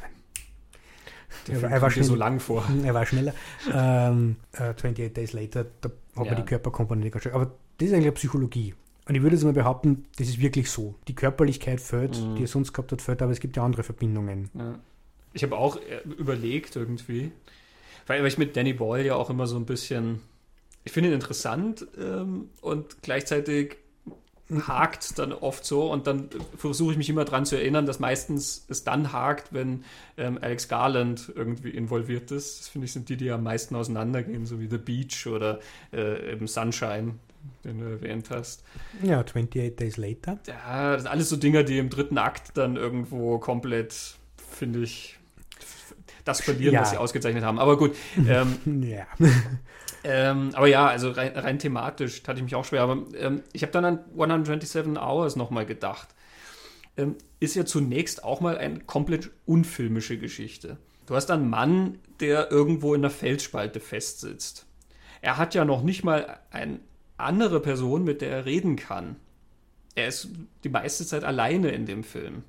Ähm, das ist schon sehr schwer eigentlich mhm. fürs Kino aufzulösen. Ähm, ich meine, in Sunshine, das ist, das ist natürlich eine Kinogeschichte. Ja, die schicken ein, ein, ein Raumschiff äh, los, um im, im Ofen der Sonne noch ein Atombrikett nachzulegen. Naja, hm. ja. und 28 Days Later, ja, ein Zombie-Virus ja. äh, oder der Rage-Virus oder was immer es ist, äh, geht über die Welt und du hast Leute, die flüchten müssen und sowas. Ja. Ähm, da wäre es ja umgekehrt. Wenn ich dir sage, ich inszeniere das fürs Theater, dann würdest du sagen, oh, okay, wie macht man das denn?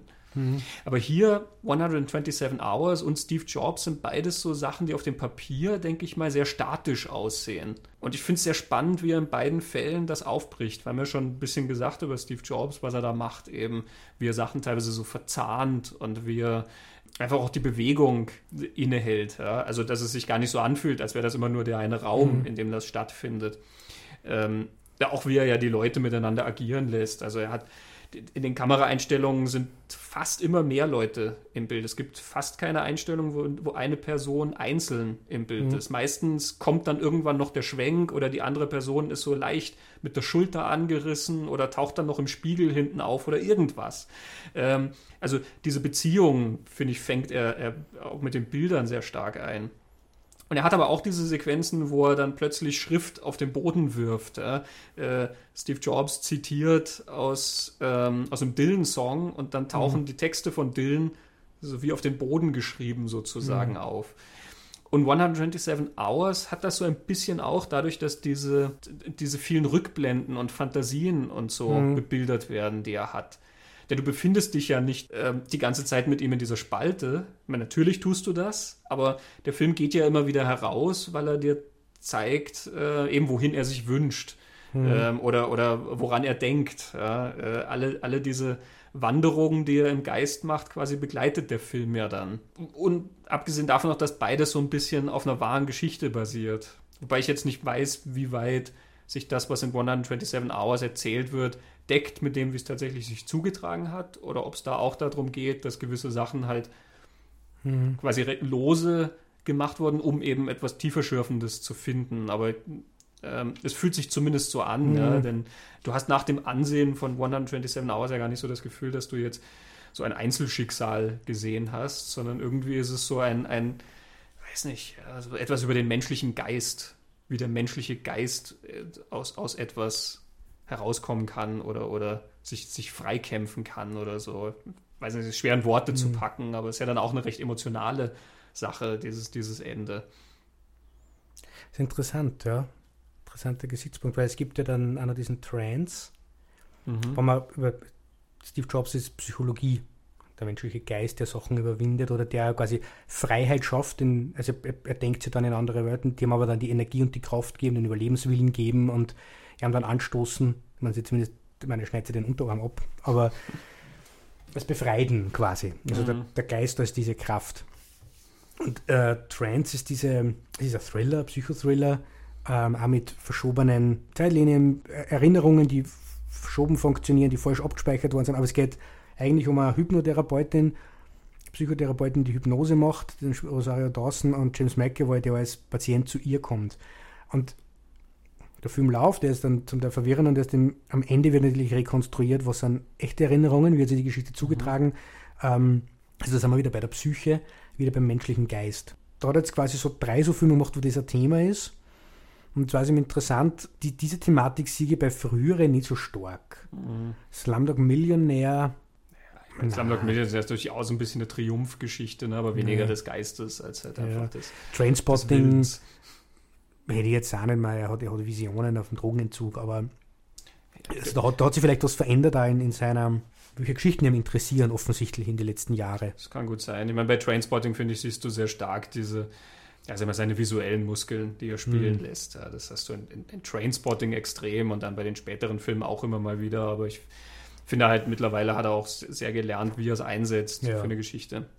Mir fällt gerade ein, dass 127 Hours ja auch damit endet. Ähm, und das hat aber, glaube ich, der Mann ja erzählt, äh, der da tatsächlich festsaß was ihn dann ja sozusagen gerettet hat oder ihm diesen, diesen, diese Kraft gegeben hat. Er hatte doch dann diese Vision von dem Kind, was er noch nicht hat. Mhm. Er hat sich doch dann mit seiner Frau oder Freundin zusammen gesehen und einem Kind, von dem er mal mhm. der Vater sein wird.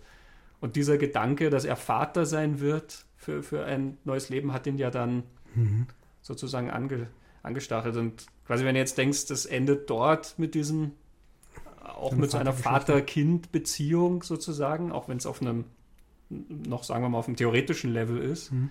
Äh, aber das, das passt dann auch so ein bisschen zu Steve Jobs. Vielleicht hat es auch einfach einen Effekt darauf eben, dass es so eine emotionale Qualität dann auch hat. Mhm.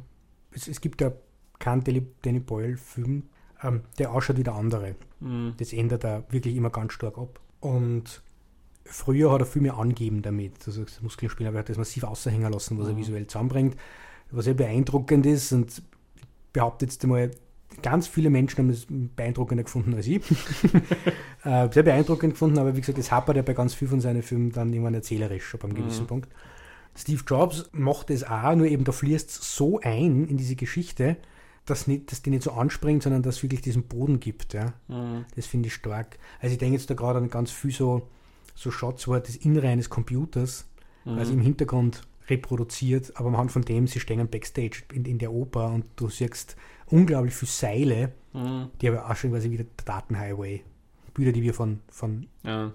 dargestellten Datenhighways und Datenverbindungen im Computer kennen, die Fenster, also Shots durch Fenster, durch doppelte Fenster, Fenster im Hintergrund, Deckenplatten, die halt irgendwo hängen, um, um mhm. den Schall abzufangen, die wirken wie offene Fenster auf einem, auf einem, auf einem Desktop und so das ist alles da, aber es nimmt ja nichts von der Aufmerksamkeit weg. Mhm. Und eben, das, das hat er bei 127 Hours, das ist visuell auch unglaublich super zum Anschauen. Da ist auch sehr hinter der Geschichte. Er spielt mhm. sich dahinter die Geschichte. Eine der, der coolsten Anekdoten über 127 Hours ist, es gibt doch diese Sequenz, wo diese zwei Wanderin, Wanderer da trifft, die zwei Frauen, und mit denen dann diese Felsspalte in mhm. diesen unterirdischen Pool oder diesen See springt. Und die Geschichte ist völlig erfunden. Also mhm. Aaron Ralston ja, hast du ja, glaube Da haben wir es mhm. wieder. Aaron Ralston ist ja da wirklich alleine hingegangen, dort, dort mhm. hängen geblieben, er hat diese Frauen nie getroffen. Und die Frage, warum, warum ist das da drin? Und er hat gesagt, Danny Boyle hat gesagt, er hat Wasser braucht. Um später mhm. zu suggerieren, dass der Mann so gut wie verdurstet mhm. und das Wasser ihm so abgeht, dann sogar diese Panik, diesen Panikalbtraum hat, der Flut und er ertrinkt, da, da, da hat er vorher die blaues, gutes, rettendes, mhm. kraftspendendes Wasser gebraucht, um nachher zu sagen, wie schlecht es ihm geht, wenn er es nicht hat. Deswegen mhm. gibt es diese Sequenz, mhm. äh, wo er einfach vorher im, im, Ende des ersten Aktes, glaube ich, irgendwas setzt, was er dann eine Dreiviertelstunde mhm. später brauchen kann. Ja, ich glaube, es unter dem Gesichtspunkt dient es natürlich auch dem, die Fallhöhe sozusagen mhm. zu definieren, weil wenn der Mann in die Wüste geht und du siehst nichts als Wüste, dann weißt du vielleicht theoretisch, wie es woanders ja. aussieht, aber so, du hast irgendwie so ein, ein Gefühl vom Paradies ja irgendwie, ja. Der ist so frei und, und, und zieht da raus und das ist ja total schön dort, gerade dort, wo dieser Pool ist. Ja. Das, das schaut ja auch alles total angenehm aus. Du möchtest ja mit ihm gehen. Er lädt dich ja ein damit, dass du ihm folgst auf diese Reise wenn er das weglassen würde, hättest du vielleicht nicht so einen, einen Zug dann dorthin, dass du sagst, ah, hier ist es so toll. Weil alles, was du siehst, ist Sand und Staub. Ja, ähm, ja also ähm, stimmt schon, ich glaube, er, er, weiß mittlerweile sehr gut, wie er diese Sachen mhm. einsetzt, um, um, um irgendwas zu verankern bei einem als Zuseher. Das ist ein Paradies, jetzt ein, ein guter Punkt. Der du auf the Beach, oder? Unter anderem ich finde jetzt die Verbindung zu Steve Jobs nicht, aber wenn man über Danny Boyle redet, diese Idee vom Paradies, mhm. das dann nicht das Paradies ist, taucht er ein in mehreren Geschichten auf. Also The Beach ist der Klassiker. Alex Garland hat 28 Days Later geschrieben. Mhm. Da gibt es de facto, die suchen ja quasi diesen menschlichen Außenposten, der ja. dann nur schlimmere Hölle ist als die Zombie-Welt. Ähm, Alex Garland hat Sunshine geschrieben, da ist Klaner drin. Insofern ist das der, der in die Sonne starrt, sich quasi übermenschlich jetzt, das ist so eine Art von paradiesischem Vollzustand, dieser Mensch, der dann wahnsinnig wird. Ja, du hast doch diesen Garten drin, diesen, also sie haben doch, die Michelle Jo hat mhm. doch da diesen, diesen Pflanzengarten an, an, an, Bord des Raumschiffs, den sie kultiviert. So wie so eine mhm. kleine Oase, die sie ja mit ja. sich führen, der ja dann zerstört mhm. wird. Trainspotting hat den Paradiesen-Zustand im, im, mhm. im Drogenrausch. Man geht dort auf verschiedene Art und Weise um mit den Drogen, aber Slumdog Millionär, das ist auszubringen. das ist ja fast nichts anderes mehr als die Welt ist ein, ein großer, schöner, bunter Ort. Mhm. Ähm, Oder kann es sein. Ja. Mhm. Vielleicht ist das Paradies in Steve Jobs das, was Steve Jobs sich ausmalt, was das sein wird, wo er hinarbeitet. Die Vision, die er hat von dieser Welt, in, in der diese Computer das alles für uns machen und, und die Leute miteinander verbinden und ihnen äh, erlauben, dies und jenes zu tun und so. Vielleicht ist das dieses Paradies da drin. Hm, vielleicht.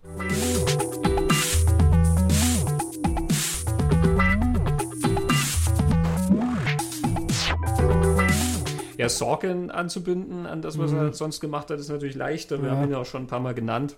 Ähm, Social Network natürlich. Mhm, ähm, ja. Boyle sagt auch auf dem Audiokommentar, er hofft, dass Sorkin da nicht aufhört, mhm. sondern auch noch weitere Porträts machen wird. Bill Gates. ich glaube, an Bill Gates wagt sich niemand, solange der Mann lebt. Vor Zuckerberg hat sich keiner gefürcht, oder?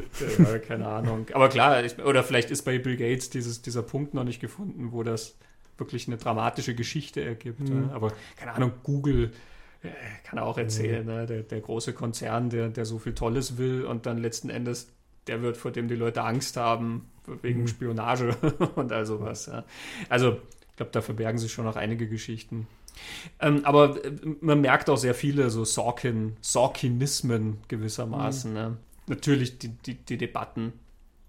Sorkin sagt auf dem Audiokommentar, dass quasi das, das beste, die beste Debatte ist eine, wo beide Menschen im Recht sind. Und Steve Jobs ist ja voll damit. Du hast immer zwei mhm. Leute, die völlig im Recht sind für das, wo sie stehen. Steve Jobs hat recht von seiner Position aus und der andere hat recht von seiner Position, also von dessen Warte aus gesehen. Wie man zum Beispiel in diesem Gespräch mit Steve Wozniak und mhm. Steve Jobs hat. Steve Jobs argumentiert das ja auch. Er sagt es ja nicht einfach nur, um deppert zu sein, na, das mache ich nicht, sondern er sagt dann, ja, wir stellen was Neues vor. Ähm, warum soll ich also auf alte Produkte hinweisen? Mhm das, das, hat ja eine gewisse Logik, auch wenn man dann vielleicht sagt, naja, hm, ist vielleicht jetzt nicht das Anständigste zu machen oder so. Ähm, aber von seiner Warte aus gesehen hat er recht, ja. Also er, er will das so und so präsentieren, also macht er das so. Und deswegen sind diese, diese Debatten ja auch so unglaublich faszinierend, weil du mhm. Leute mit sehr starken Positionen sehen hast, die beide auch sehr stark für das eintreten, was sie da machen wollen, ähm, und beide auf eine gewisse Weise recht haben. Ja, Vielleicht mal zur Orientierung, Sorkin, was haben wir da noch? Social Network ist Sorkin. Fernsehen einiges, The Newsroom. The, News, äh, The West Wing West ist Wing die große Sorkin-Serie, sieben Staffeln, äh, die im Weißen Haus spielen Mhm. und das den Stab um den Präsidenten herum ähm, erzählen, wie die halt Mhm. mit verschiedenen Geschehnissen und, und Krisen und so weiter umgehen. Martin Sheen war der Mhm. Präsident. Ähm, ja, The Newsroom, äh, auch mit Jeff Daniels, äh, drei Staffeln um, um die Redaktion von einem TV-Nachrichtenprogramm. Äh, es gibt auch diese, ich glaube, Sports Night heißt die. Ich weiß nicht, ob die bei uns lief. Ähm, Geht es auch um eine, so eine Fernsehredaktion, aber halt um Sportnachrichten, glaube ich. Das Moneyball eher. Moneyball ist Mhm. auch von ihm. Ähm, eine Frage der Ehre, A Few Good Men. Mhm. Da hatte er auch schon das Bühnenstück für geschrieben und dann für den Film adaptiert. Äh, von Rob Reiner, den ähm, Hallo Mr. President, The American President, den hat er geschrieben. Also es geht um, um Prinzipien. Ja, ähm, das, das verhandelt er in, in alle seine, seine Geschichten. Ähm, Ob es jetzt Sportgeschichten sind und in, in seine Sportgeschichten, also in dem Moneyball geht es ja nicht nur um Sport und dem Prinzip des, des Baseball oder des Spiels, sondern auch um das Geschäft dahinter. Nachrichten, Journalismus, mhm. Fakten, Politik, lauter solche Sachen. ja, Politik und Journalismus sind zwei Ja. ganz starke Themen bei ihm und er nimmt diese Debatten, glaube ich, auch immer her, um halt über gewisse Punkte Mit, sich- Ich- sich ich will selber fast- zu reden. Ja, ich, also ich, ich habe jetzt, hätte jetzt fast zu referieren gesagt, ja, was vielleicht auch damit zu tun hat, dass er sehr viel Reden einsetzt. Die Leute halten sehr viele Reden in seinen Filmen. Aber ja, also bei, bei Newsroom gibt es dann Folgen, wo Ethik im Journalismus debattiert wird, Mhm. ähm, wo auch Veränderungen im, im Mediengeschäft debattiert werden. Ja. Fernsehjournalismus gegenüber Internetjournalismus und solchen Sachen. Ähm, er hat dann halt immer Figuren, die sozusagen für etwas stehen und lässt die aufeinander prallen, weil die halt nicht zueinander passen äh, oder unterschiedliche Ansichten vertreten. Und über diese Debatten dann formt sich dann halt wirklich irgendwie ein, ein ähm, nicht nur ein Gespräch, sondern eben auch ein Punkt, den er machen will. Weswegen ihm gerne mal vorgeworfen wird, dass er so ein bisschen etwas, äh, ja, wie sagt man, was Predigendes an sich hat manchmal. Äh, du hast irgendwo in einem Podcast gesagt, Film hat ja momentan das Problem, überinterpretiert zu werden. Und das ist das, was man an, an Sorkin gefällt. Er ist ein Mensch, da ist Sprache ganz wichtig. Mhm. Da ist Diskurs, Auseinandersetzung auf einem sprachlichen Niveau, Ja. genaue Sprache, ganz, ganz wichtig. Das ist nichts Schlechtes, nichts, was man verstecken muss. Und Intelligenz und Argumente Mhm. und sie auf einem, auf einem Niveau zu treffen und über das zu diskutieren, ganz, ganz wichtig und was äh, Erstrebenswertes und cool ist jetzt ein bisschen schon, wieder sprachlich zu salopp ausgedrückt. Aber es ist einfach was, das hat einen hohen Wert bei ihm Mhm. und er stellt ja ganz klar, dass, dass, dass das für ihn einen hohen Wert am Menschen in der Gesellschaft Mhm. in der Welt hat und haben soll. Ähm, er entschuldigt sich nicht dafür, dass er referiert, dass er predigt, dass er, in Österreich würde man sagen, das ist ein Klugscheißer, ein Gescheitscheißer, der, das interessiert ja keinen so. Mhm. Ja. Ähm, Ja, Es ist wirklich das genaue Gegenteil der Fall. Gerade das Spezifische macht es so besonders und macht es auch so interessant. Ja. Gerade die Tatsache, dass er nicht äh, über Fernsehjournalismus redet und dann so ein paar Allgemeinplätze aufwärmt, irgendwie, ja, wir müssen versuchen, die Fakten zu finden oder so, sondern da geht es dann wirklich ans Eingemachte eben, diese, diese Ethikdebatten, die er dann hat. Du merkst natürlich immer, wo er dann steht letzten Endes. Ja. Ähm, so wie wir auch gesagt haben, bei Steve Jobs merkt man dann auch irgendwo, wo er steht mit dieser Acknowledge the Apple II-Debatte. ja. Wozniak endet die Debatte. Ich, ich glaube, es ist Ja. sehr deutlich, Ja. wie Sorkin zu dieser Debatte steht. Ähm, aber er, er lässt die Leute so klar zu Wort kommen äh, zu diesen Themen, dass es auch wirklich interessant ist, dem zu folgen. Und wie du sagst, das auf hohem sprachlichen Niveau. Also ich, ich, es, ist, es ist eine Freude, ihm zuzuhören. Er hat eine ganz besondere Art zu schreiben. Es ist sehr, ähm, nicht nur sehr wortgewandt, es hat so eine gewisse Melodie, es hat Rhythmus, ja. Da sind gewisse Reden dann drin, wie schon gesagt. Da sind aber auch Wortgefechte. Ähm, so, so wie früher Errol Flynn sich mit irgendwelchen äh, Knallchargen mit, dem- mit äh, dem Degen duelliert hat, äh, kämpfen in seinen Skripten manchmal Leute mit Worten.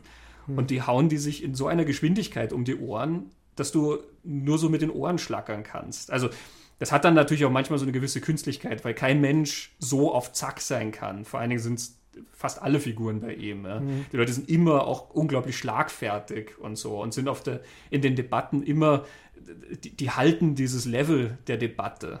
Da, da kommt es nicht vor wie im echten Leben, dass dir eine halbe Stunde später noch was Gutes einfällt, was du eigentlich hättest anmerken wollen oder so. ähm, sondern die werden in Vollendung ausgeführt, diese Debatten. Ähm, fühlen sich aber nicht künstlich an, sondern sie sind sehr lebendig. Gerade diese Freude an der Sprache und dieses Spezifische, finde ich, äh, mhm. ist das, was einen noch so packt dann da dran. Und er macht keinen Unterschied zwischen Männern und Frauen. Aber mhm. wenn er hauptsächlich Protagonisten hat, er, hat, er erzählt sehr viel über Männer, äh, die immer seine Hauptfiguren sind, aber gerade in, in den Newsroom Emily Mortimer, oder? Mhm. Emily Mortimer und Emily, ja. Alison Pill ist die Praktikantin, mhm. oder? Die sind genauso und genauso drauf. Ja, und noch besser Olivia Mann, die hm. Finanzreporterin, die gibt ordentlich Zunder in, ja. in manchen Folgen. Und das ist, hat aber, glaube ich, auch nichts dezidiert Feministisches, dass er da, sondern das sind einfach Figuren und in seiner Welt ja. sind die Menschen so und kennen ja. das und machen das. Ja. Das hat einen Wert dort und er, er macht, macht da keinen Unterschied. Ja. Ja. Hm. Aber eben auch ein Steve Jobs, die Kate Winslet-Figur ist eine sehr, sehr starke Figur, eine sehr interessante hm. Figur. Ich glaube einfach, seine Welt sind halt wirklich intelligente Leute. Das sind Leute, die sich auf hohem Niveau miteinander unterhalten können. Mhm. Und da ist es dann eben egal, ob das Männer oder Frauen sind. Ja, und gleichzeitig, glaube ich, stört es ja auch so, so hin, es hat nichts notwendigerweise mit Intelligenz zu tun, so miteinander umzugehen. Mhm. Das ist, glaube ich, auch so ein, ein, Element. Das hat er nie so ausformuliert, das ist mehr so ein Gefühl, das ich habe, so wie mhm. diese Figuren beschreibt. Das ist einfach so gehen wir miteinander um, weil die alle einen gewissen Respekt haben, die überschreiten eine gewisse Grenze nie, aber wenn sie ganz dezidiert anderer Meinung sind und mit dem anderen mhm. gar nicht kennen. Und so geht man mit Ideen um, so verhandelt man das um, mhm. um unsere Differenzen, die wir alle miteinander haben. Das ist schon, das ist schon cool. Also das gefällt mir auch mhm. stark an Ärmel. Ja, ich meine, du siehst nicht so häufig wirklich intelligente Leute in Film und Fernsehen. Ja. Du hast, sind dann meistens so einzelne Figuren, während viele halt in so allgemeinen Plätzen reden oder halt mhm. sich mein Gott, auch von der Sprache her ist das nichts Besonderes. Abgesehen davon, dass in vielen Plots sich eh die Leute eher in funktionalen Gesprächen ausdrücken. Ja, die müssen halt sagen, was jetzt gerade zu sagen ist und nicht, weil es so eine Freude daran haben, was da jetzt wie gerade formuliert wird. Es ist ja, ich glaube, du kannst diese Sorgen-Dialoge auch lesen und wirst deinen Spaß dran mhm. haben. Und das Wunderbare ist dann natürlich, wenn du großartige Schauspieler hast. Äh, bei Steve Jobs hast du fantastische Schauspieler. Ich meine, Michael Fassbender geht da drin mhm. auf. Und selbst Seth Rogen, ja, der eigentlich sonst immer Seth Rogen spielt, nimmt diese Herausforderung, um über sich hinaus zu wachsen, finde ich. Und ein mhm. ganz tolles, eine ganz tolle Darbietung, dieses Porträt von, von Steve Wozniak zu bieten. Mhm. Irgendwann vergisst du, dass das, Steve, dass das Seth Rogen ist. Er ist nicht mehr dieser Typ, der in diesen ganzen anderen Komödien immer dieser knuffige Bär war. Mhm. Ähm, in, in, der EPD Film gab es einen, einen, Artikel über, über Aaron Sorkin, wo die Autorin ähm, Schweizerhof, ich glaube Barbara Schweizerhof, geschrieben hatte über die, über die Premiere von Steve Jobs, dass halt nach manchen Wortgefechten Leute im Publikum dann so Sorkin gerufen mhm. haben. Ähm, und sie beschreibt so, ja, das ist als, als hätte vorne jemand ein virtuoses Gitarrensolo gespielt. Mhm. Und das finde ich, die, diese Musikalität finde ich einen sehr interessanten mhm. Vergleich. Gleichzeitig verhandelt er da ja keine Inseln, so wie es du vorher schon gesagt hast, wie wir gesagt haben, Steve der Kutscher Jobs bleibt sehr bei Steve Jobs, mhm. während Danny Boyles Jobs und, und, und Sawkins Jobs eigentlich was über den Menschen erzählt. Und mir fällt jetzt, mir fällt jetzt da ein, der da Moneyball geschrieben hat. Moneyball ist ja ein Film über Baseball-Team. Mhm. Aber es ist, also ich kenne mich bei Baseball auch nicht aus. Also ich kenne die Regel null. Ich weiß, man muss den Ball treffen mit dem Holzschläger. Ähm, aber man rennt dann einmal rum. Ja, genau. Und ich, ich glaube, ich habe verstanden, wo man nicht hinschießen darf und was gut ist, wenn man hinschießt. Aber was ein Inning ist und warum das ein Inning ist und, und so. Das ist aber eine Runde. Ja, nein, aber. Ich weiß schon, was du meinst. Ja. Mir geht's genauso. Ist ja egal. Für, für Moneyball nämlich. Und ich habe jetzt nur wieder, weil, weil Basketball gerne morgen mir die NBA-Finale angeschaut und die Berichterstattung rund um dumm, und mir fällt ganz oft Moneyball ein. Mhm. Mit dem, was ja über, über Sport und über Sportbusiness und Sportethik und, und, und was ist da wichtig und um was geht's und äh, was läuft da, wie, wie werden Sachen wahrgenommen. Die Punkte trifft er in dieser Geschichte über, es ist ja auch wieder äh, basierend auf einer wahren Geschichte über dieses das Baseballteam von Oakland oder so. Und die hat, ähnlich wie Steve Jobs ja die Welt, wie wir miteinander vernetzt sind, mit, stark mit verändert hat, hat er offensichtlich dieses Baseballteam, in dem, wie es die Mannschaft zusammengestellt hat, andere Parameter aufgestellt, als bis dato gemacht worden ist, eine Mannschaft zusammenzustellen und das hat Profisport verändert. Also das ist dann immer das, das Starke an ihm. Man, Social Network ist ja nur vordergründig der Facebook-Film und nur vordergründig mhm. ein Zuckerberg-Porträt. Es ist eigentlich Generationenporträts. Der, der, Film geht her und schaut auf, wer ist die junge amerikanische College-Elite? Mhm. Was sind das für Menschen? Wie gehen die miteinander um? Was ist der Hintergrund, auf dem die ihre Entscheidungen treffen? Wie sehen die die Welt? Ja, mhm. ja und es ist eine Geschichte über eine Plattform, die Leute zusammenbringt, virtuell und spaltet in der Wirklichkeit, ja. weil alle Leute nur auseinandergetrieben werden ja. von dieser Geschichte. Es, es, entstehen ja nur Brüche dadurch. Mhm. Also er, er, versucht ja immer was über die über unsere Welt auch zu erzählen, ja. was ihm, finde ich, sehr oft gelingt. Ja. ja gut. Ja, ich glaube, damit beenden wir mal unsere Jobs gegen Jobs Runde. Mhm. Ähm, wie angekündigt haben wir natürlich mehr über den Danny Boyle geredet als mhm. über den Ashton Kutcher. Ähm, aber als, als Zusatzfilm ist sehr lohnenswert. Mhm, auch so wenn, kurz Companion Piece, finde ich. Auch wenn die Kritiken einen das Gegenteil glauben lassen. Das heißt ja immer, den, den kann man getrost ignorieren und so, aber ich finde, der hat einige sehr schöne Punkte, die, hm. die sich auch durchaus lohnen, sich damit auseinanderzusetzen. Und im Übrigen macht das Ashton Kutscher, finde ich, auch sehr gut. Ja. Er macht es anders als Fassbender, das macht er, aber ja. macht es sehr gut. Und es ist vor allem was, was man, ich habe das vorher noch nie gesehen und ich hätte es mir nicht unbedingt zutraut. Mhm. Ja, ging mir auch so. Also ich war mhm. sehr begeistert von ihm und so interessant, ihn ein bisschen reden zu hören dann über wie, wie ja. er die Rolle gespielt hat und so. Also ich glaube, es ist einer, der mehr könnte, als er also äh, machen darf. oder sich oder zu will. machen entscheidet ja. oder so, keine Ahnung. Das wissen wir nicht. Hm. Aber klar, wir, wir haben uns auf Boyle konzentriert, hm. weil das ist wirklich der, der große Wurf. Ja. Das ist der, der wirklich spannende, aufregende Film von den beiden. Und ja, vielleicht fühlt sich der ein oder andere ja jetzt angeregt, dass er sich das anschaut oder nochmal anschaut, ähm, hm. Den wir da durchgewandert sind. Wir werden in der nächsten Folge durch was ganz anderes durchwandern. Aber wir hatten heute 1984, wir gehen nochmal vier Jahre zurück, ins Jahr 1980. Da spielt nämlich der neue Film von Richard Linklater, Everybody Wants Some. Genau. Wir waren im Kino, er lief nur eine Woche. Was nicht heißt sieben Tage. Weniger. Wir waren sehr begeistert, ja. was der Regisseur von Boyhood und Before Sunrise da wieder Neues gezaubert hat. Mhm. Sein Spiritual Sequel zu Dazed and Confused, beziehungsweise bei uns Confusion, Sommer der Ausgeflippten. Ganz tolle Geschichte. Ähm, und da können wir auch, glaube ich, anknüpfen, weil wir über experimentelle Formen geredet haben, die Aufmerksamkeit nicht auf sich lenkt. Da sind wir bei Linklater hm. auch ganz gut aufgehoben. Und bei Menschen und Beziehungen auch. Da hat er schon auch mal einen Film drüber gemacht. Menschen, die ne? reden miteinander auch. Ja, großes gut. Ding. Für mich, also was ich im Kino heuer gesehen habe, war Everybody Wants Some für mich das Highlight bisher. Mhm. Wir haben jetzt knapp die Hälfte Mhm. Aber der neue Independence Day kommt und dann wird das ja wieder der, ganz der anders. haut Linklater ja. aus dem Wasser, wirst sehen, was es da um Beziehungen geht. äh, na, für mich war Everybody Wants Some bisher der, der, der beste Release heuer, Kino-Release. Ja, genau, das, das machen wir das nächste Mal. Wir werden, wir werden tief eintauchen und dabei dann natürlich auch ein bisschen über Richard Linklaters andere Filme sprechen. Genau. Wir hoffen, es hat euch Spaß gemacht und ihr hört auch beim nächsten Mal wieder rein. Bis dahin, Christoph, vielen Dank fürs interessante Gespräch. Christian, vielen Dank für das Gespräch. Tschüss. Ciao.